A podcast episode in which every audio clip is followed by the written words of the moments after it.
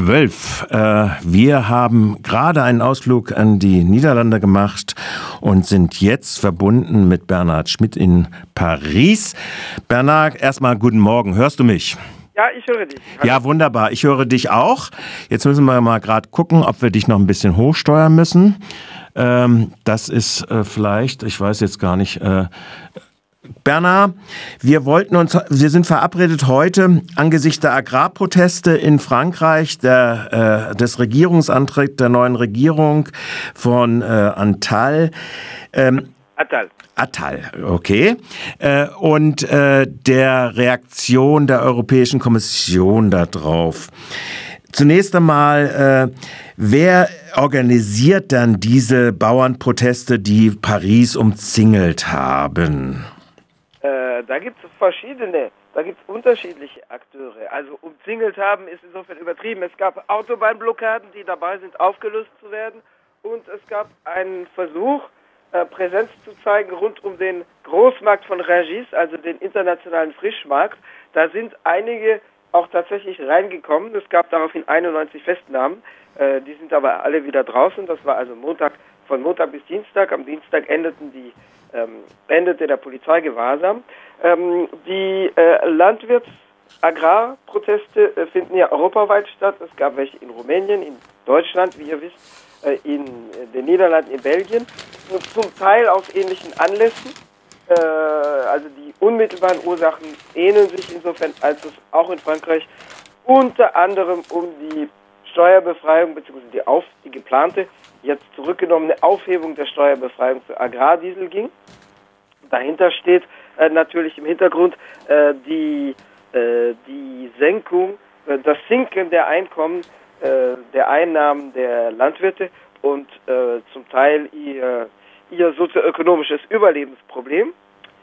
Organisiert wird es aber durch unterschiedliche Verbände, weil wie auch äh, etwa bei Angestellten und Arbeitern Arbeiterinnen gibt es in Frankreich auch in der Landwirtschaft unterschiedliche Richtungsgewerkschaften.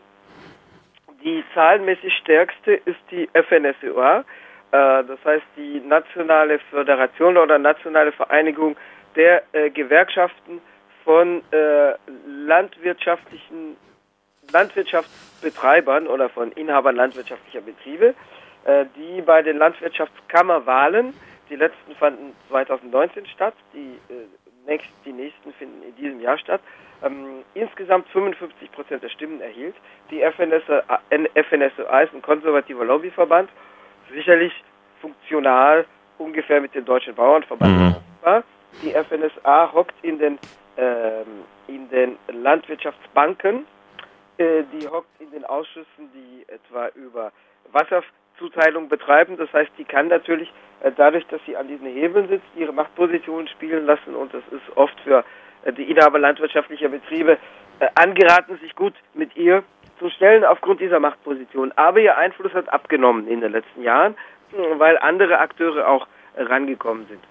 Dann gibt es eher, sagen wir mal, protestorientiert, aber auch eher rechts als links, zum Teil, also deutlich rechts offen, die Koordination Rural, die äh, also rural heißt ja ländlich, ländlicher Raum, dörflich, bäuerlich, äh, die bei den letzten Landwirtschaftskammerwahlen vor nunmehr fünf Jahren 20 Prozent, gut 20, also 20, Prozent erhielt.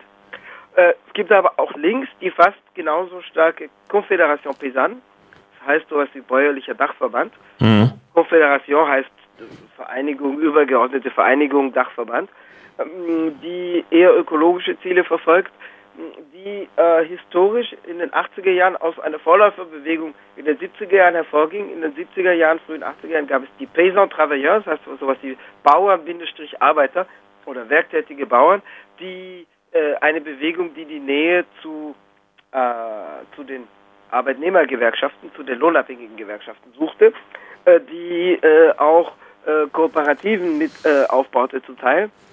In die Confédération Paysanne flossen also auch äh, Verein, ähm, flossen auch Erfahrungen etwa von freiwilliger Teilkollektivierung von Landarbeit ein. Es gab etwa in den 70er Jahren eine starke Auseinandersetzung um das damals geplante riesige Armeecamp auf dem Lasac-Plateau, wofür mhm.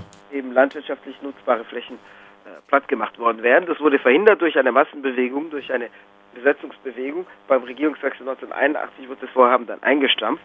Und in dem Zusammenhang gab es stark politisierte ähm, Landkommunen und äh, Landwirtschaftsbetriebe mit kollektiver Bewirtschaftung, rein schon deswegen kollektiv bewirtschaftet, um den Leuten Zeit zu geben, äh, Politik zu machen oder äh, auch mal Urlaub zu nehmen und für Kinderbetreuung, während ja äh, bei individuell bewirtschafteten Betrieben eher, äh, sagen wir mal, von Montag bis Sonntag äh, das Vieh im Stall schreit, das im Stall schreit gar keine Zeit hat, sozusagen nebenher andere, anderen gesellschaftlichen Belangen sich mit stärkerem Zeitbudget zu widmen. Ähm, also die Konföderation Pesant steht da eher links. Also es mhm. war das, die beginnenden Proteste. Begonnen hat das Ganze ja schon im Oktober, November 2023, weil im Herbst vorigen Jahres in vielen ländlichen Kommunen, vor allem in Südwestfrankreich, von wo das Ganze ausging, äh, es ähm, Protestäußerungen dergestalt gab, dass nächtens äh, die Verkehrsschilder am Eingang der Dörfer umgedreht wurden, also auf den Kopf gestellt wurden. Das hatte also auch symbolische Bedeutung. Also zuerst wurde in den Medien wie über, wie über ein Kuriosum äh, berichtet, also als ob es um eine Art Streich ging. Das hatte aber schon einen ernsten Hintergrund, nämlich die teilweise materielle Misere einiger landwirtschaftlicher Betriebe und ähm, die, die Andeutung, die symbolische Andeutung, dass man da auf dem Kopf steht oder auf dem Kopf läuft, wie man im Französischen sagt, dass man also einer verqueren Logik folgt in der Regierungspolitik. Mm, das breitete sich dann aus über ganz, zunächst über ganz Südwestfrankreich mit diesem Schilder auf den Kopf stellen.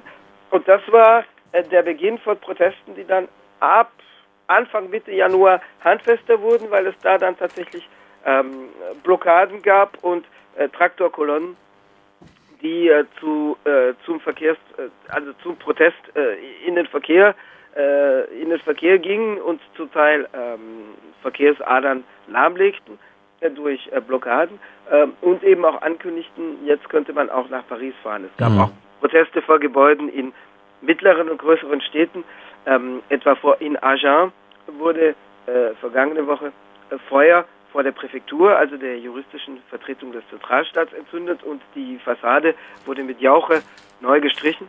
Ich sage jetzt nicht frisch gestrichen, sondern neu gestrichen. Ähm, Anders, ja. es gab unterschiedliche Aktionen, zunächst getragen durch die FNSRA, mhm. als eher saturierten konservativen Verband, der aber auch, wenn es, äh, sagen wir mal, äh, materielle Existenzprobleme für seine Mitglieder gibt, natürlich zu Protestmitteln greifen muss und sei es nur, um seine Basis zu behalten. Mhm. Also an der Spitze ist die FNSA schon historisch stark mit dem Staat verbandelt, etwa über die Landwirtschaftsbanken. Aber ähm, die müssen natürlich auch den Druck ihrer Basis nachgeben, wenn äh, die Basis sagt, un, uns, uns geht es da bei einigen Mitgliedern wirtschaftlich, sozioökonomisch an den Kragen. Begleitet wurde es durch die Jeunes Agriculteurs, also die jungen Landwirte, die eine Parallelorganisation zur FNSRA ist, in, in jünger, generationell jünger. Und es wurde auch unterstützt durch die Koordination Rural, die ähnliche Ziele verfolgt also mal den Besitz des bäuerlichen Kleineigentums, den Schutz des Landwirts als Kleinunternehmer oder als Unternehmer und eher tendenziell das Schleifen von Umweltnormen und Auflagen, weil die Gesundheit. Danke, als Produktions- und Produktivitätshemmnis und Hindernis wahrgenommen werden. Bernard, können wir mal kurz dazwischen gehen. Du hast in deinem Artikel für die Jungle World ja. Daten genannt in Bezug auf die Einkommenslage eines durchschnittlichen bäuerlichen Haushalts in Frankreich. Ja. Äh, wozu man wissen muss, auch diese Daten hast du genannt, dass ungefähr 700.000 Menschen in der Landwirtschaft äh, noch arbeiten und 400.000 ausschließlich als Landwirte. Und das Durchschnittseinkommen dort, was genannt wird, ist 17.700 Euro. Aus landwirtschaftlicher Tätigkeit. Aus landwirtschaftlicher Tätigkeit. Das meiste kommt kommt denn aus Zusatzverdiensten meist der Ehefrauen oder der Familie sonst.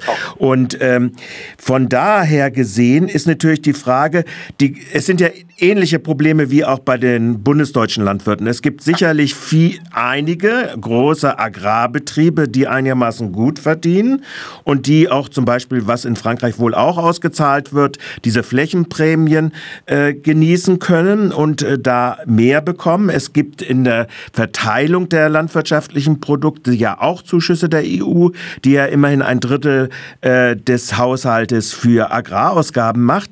Die Frage ist jetzt nun, wie, was, was kommt jetzt in den Vordergrund? Du hast jetzt eben schon genannt, die ökologischen werden als bürokratische Aufgaben äh, gemacht. Und es gab ja in der Vergangenheit auch Abhilfeversuche, die eigentlich wesentlich weitergegangen sind als zum Beispiel in der Bundesrepublik, äh, wenn man sagt, da werden an die Schulkantinen verkauft etc. etc. was äh, da gibt. Also wenn du nochmal diesen Komplex der Ökonomie äh, auch unter den Bauern selbst nochmal vielleicht kurz skizzieren kannst. Wir haben nur noch drei Minuten. Ja, also deswegen im halben Telegrammstil. Erstens, es gibt große Einkommensunterschiede zwischen den Landwirten. Am besten verdienen die Getreidebauern mit Fläche. Äh, EU-Subventionen richten sich, das dürfte anderswo ähnlich sein, nach Fläche. Das heißt, je mehr Fläche man hat, desto mehr bekommt man. Das privilegiert natürlich die Großen. Es ist auch ein großer Getreidebauer, der an der Spitze der FNSEA, also dieses Lobbyverbands, des konservativen Lobbyverbands steht, André Rousseau. Ähm, am schlechtesten verdienen die Schafs- und Ziegenzüchter, die etwa und Züchterinnen, die also etwa Schafs- und Ziegenkäse machen. Die verdienen am schlechtesten und die Milchviehhalter beim, beim Rindvieh sind, die mit am, sind am zweitschlechtesten gestellt. Geflügel ist etwas drüber. In Frankreich gibt es auch nicht so große Mastbetriebe wie in Deutschland. Wir haben nicht sowas wie Tönnes in, in Niedersachsen. Das sind hier schon kleinere und mittlere Betriebe.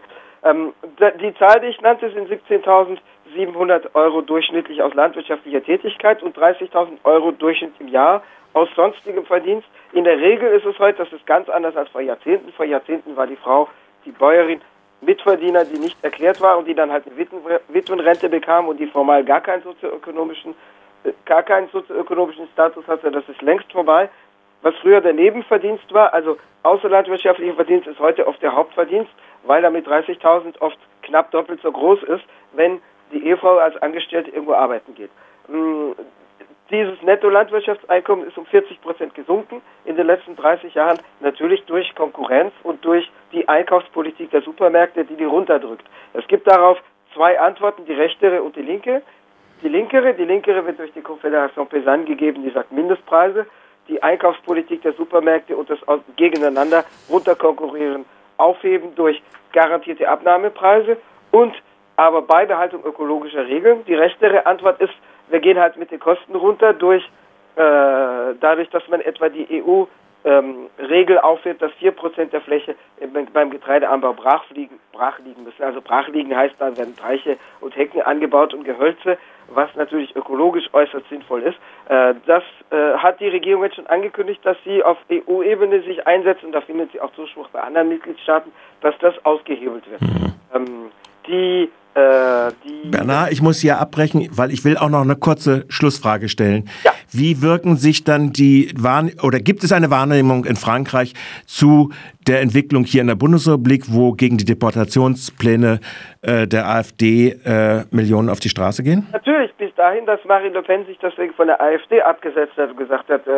man muss sehen, ob man mit denen noch eine Fraktion im kommenden Europaparlament äh, begründen kann oder auch nicht. Da gibt es Diskussionsbedarf. Okay. Also es gibt das, aber natürlich, sie stellt sich an die Spitze jetzt und in einer breiteren Öffentlichkeit? Es wurde wahrgenommen, als diese Sachen über das Treffen in Potsdam bekannt wurden. okay. Bernard, ich muss jetzt Schluss machen. Ich sage danke vielmals äh, für deine Beurteilung. Vielen Dank. Also, tschüss. Tschüss. tschüss.